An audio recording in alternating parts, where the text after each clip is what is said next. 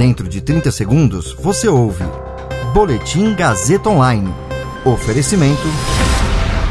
Se você tem muito o que dizer e quer escolher uma profissão para dar voz às suas ideias, a Faculdade Casper Libero é o seu lugar. Jornalismo, publicidade e propaganda, relações públicas, rádio, TV e internet. Todas as possibilidades abertas. Acesse casperlibero.edu.br e conheça as infinitas rotas que o mundo da comunicação oferece.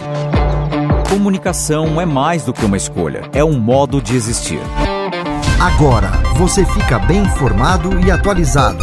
Está no ar o Boletim Gazeta Online. Tribunal de Contas da União dá 10 dias para Manaus responder se foi pressionada por ministério a usar cloroquina. Farmacêutica indiana diz que poderá exportar vacina contra a Covid-19 ao Brasil nesta semana.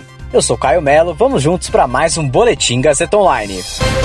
O ministro do TCU, Benjamin Zinler, deu 10 dias para que a Secretaria de Saúde de Manaus responda se foi pressionada pelo Ministério da Saúde a tratar pacientes com Covid-19 com os remédios cloroquina, hidroxicloroquina e ivermectina.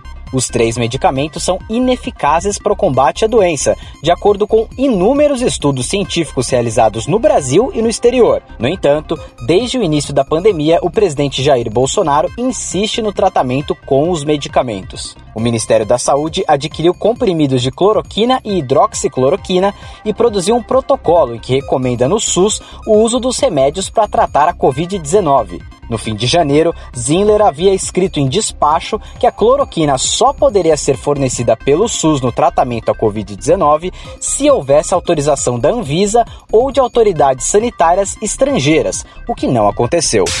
Indo agora para o que verdadeiramente funciona, a farmacêutica Bharat Biotech da Índia disse que provavelmente exportará sua vacina contra a Covid-19 para o Brasil e para os Emirados Árabes Unidos nesta semana. A farmacêutica já forneceu milhões de doses da Covaxin, desenvolvida com o estatal Conselho Indiano de Pesquisa Médica, a campanha de inoculação do governo.